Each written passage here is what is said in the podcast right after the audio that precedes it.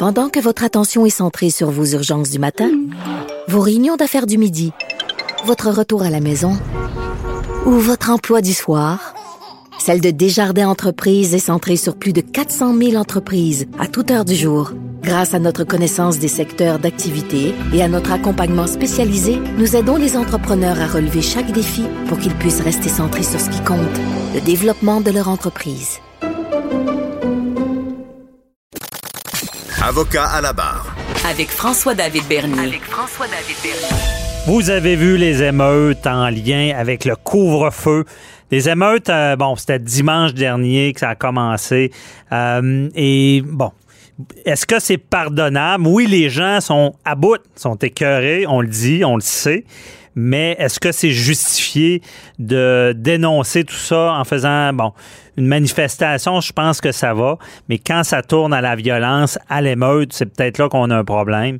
Il y en a eu une autre par la suite durant la semaine et euh, les gens veulent faire savoir que le couvre-feu, c'est assez et les mesures sanitaires, par contre, qu'en est-il? Euh, il y a eu des contraventions qui ont été données. Il y a peut-être des gens même qui peuvent être accusés au criminel avec ce qu'on a vu dans les médias. Euh, il, y en, a qui n'y allaient pas avec le dos de la cuillère et on en parle avec euh, Maître Nada Boumefta qui est criminaliste. bonjour Nada.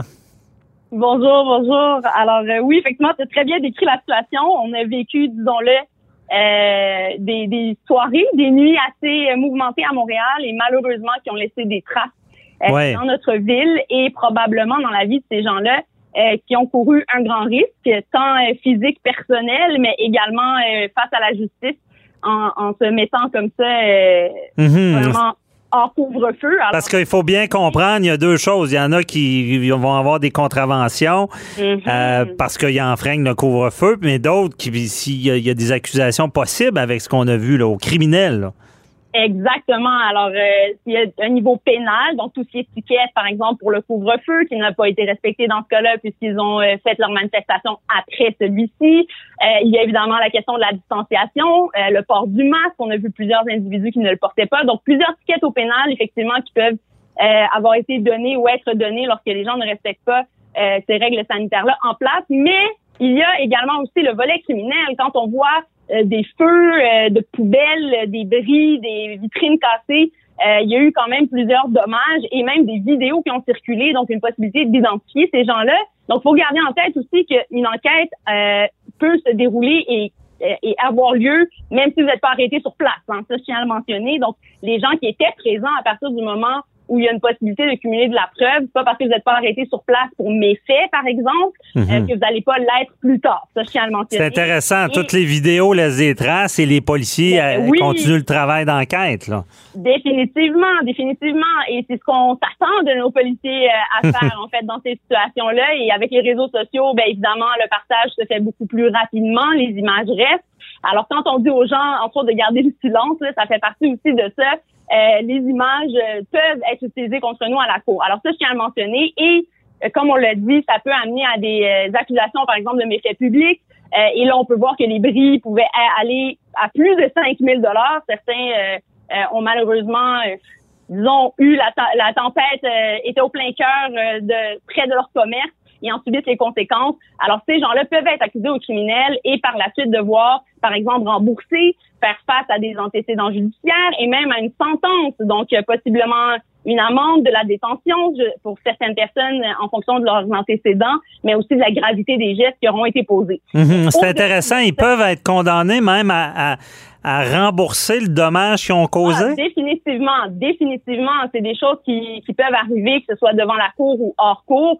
Euh, il y a des sections euh, possibles euh, au sens du code criminel où on peut demander qu'il y ait des dommagements lorsqu'il y a méfait. Et ça, c'est applicable dans, dans plusieurs situations. Là, on le voit euh, suite à une manifestation qui a mal viré, il y a eu du grabuge. Mhm. euh, mais ça peut aussi euh, être le cas, par exemple, quand il y a des victimes euh, de violence conjugale ou il y a un bris de téléphone, les gens peuvent demander le remboursement et ça peut se faire via la cour criminelle. Donc oui, il y a cet aspect-là, mais au-delà de ça, il y a évidemment aussi toutes les conséquences que la personne devra subir comme une sentence et également, comme je disais, la présence d'un antécédent judiciaire qui n'est pas peu banal, disons-le comme ça.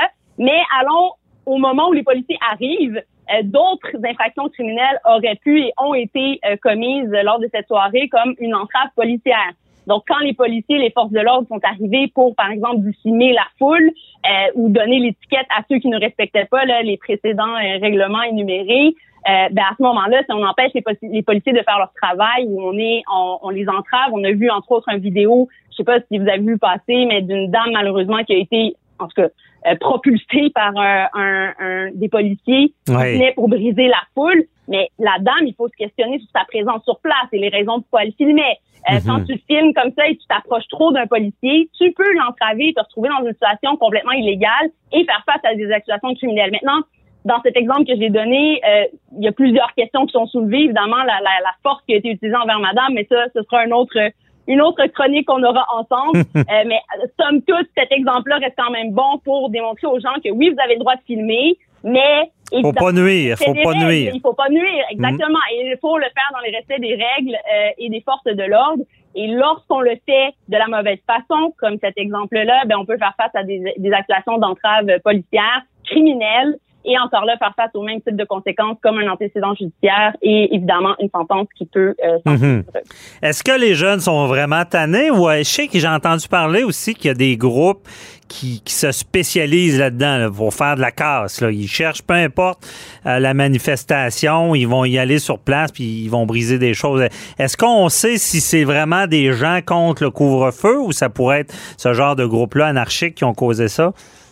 Mhm. Euh, très bonne question. Je ne sais pas. Euh, je ne sais pas quel type de personnes ont été effectivement euh, majoritairement présentes, si on peut dire comme ça, à cette manifestation-là, qui était la source. ça, je présume que les policiers ont un œil là-dessus. En tout cas, s'ils sont connectés sur Facebook, ils doivent probablement avoir accès. Euh, mhm. maintenant, à ta question, si les jeunes, on est tannés, on est jeunes. Nous autres, c'est tout année, moi je suis tannée. ouais, le monde sont tannés, mais on n'est pas, on n'est pas encore dans la rue à casser les choses. non, heureusement. C'est ça, heureusement. Alors évidemment, là, tu viens de le mentionner, puis en réponse à, la question, je pense qu'on y répond soi-même. Euh, on est tanné, mais on comprend quand même qu'il y a qu'il y a un encadrement légal, qu'on n'est pas, comme tu le dis, dans une société anarchique. Et malheureusement, ce qu'on a vu dans les rues, c'est de l'anarchie. C'est une perte totale euh, finalement de, de, contrôle qui mène malheureusement à des conséquences sur d'autres individus ou commerces, comme on l'a vu. Euh, mhm. maintenant, est-ce que les jeunes sont tannés? Oui.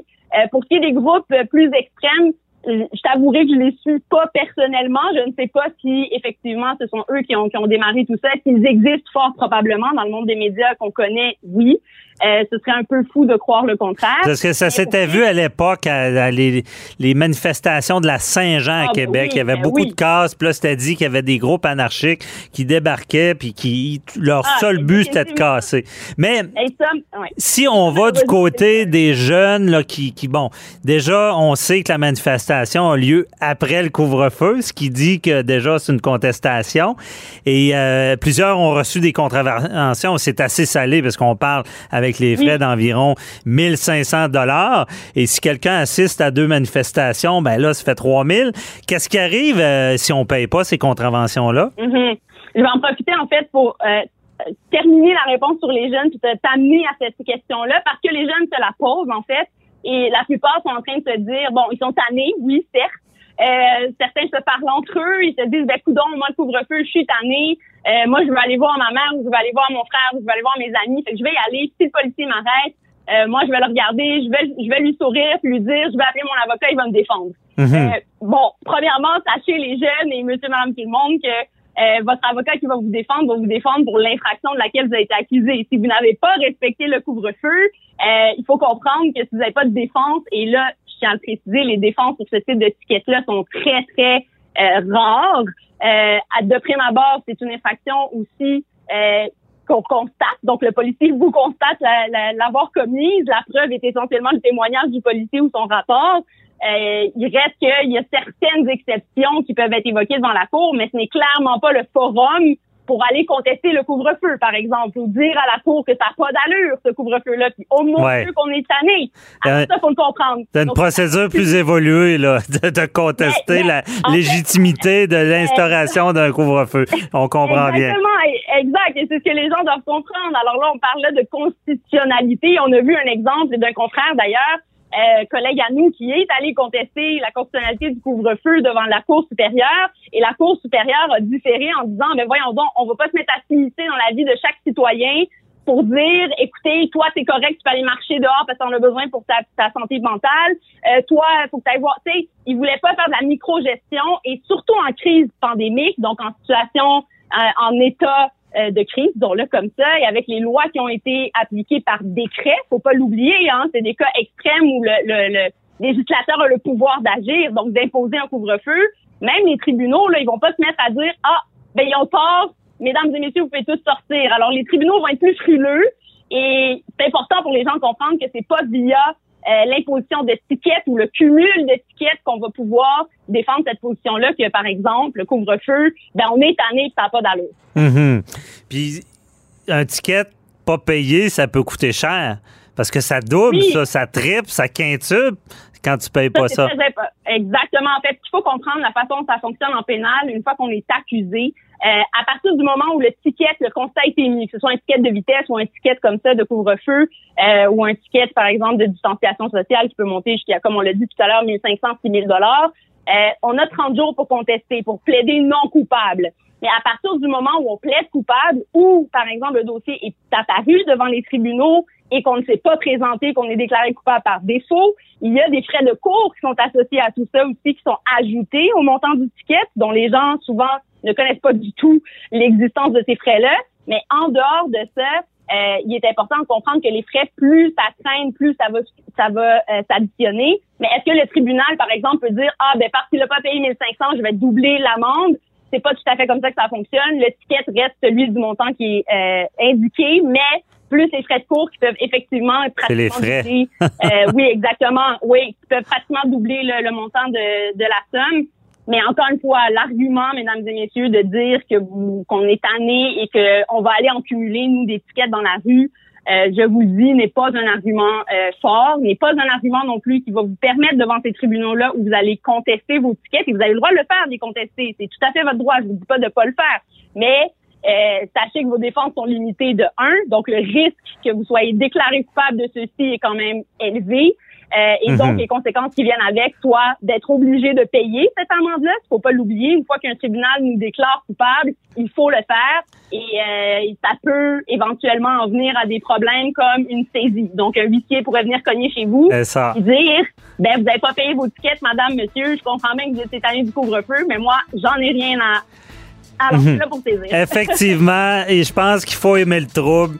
Donc, ce n'est pas à conseiller, ça peut mal tourner. On joue avec le feu. Ben oui. Disons-le comme ça, c'est chaud, vous allez vous brûler. Après, la décision vous revient. Merci beaucoup, euh, maître Nada Boumfta. Merci, on se reparlera pour un autre dossier. Bye bye. Sûr, au plaisir, au revoir.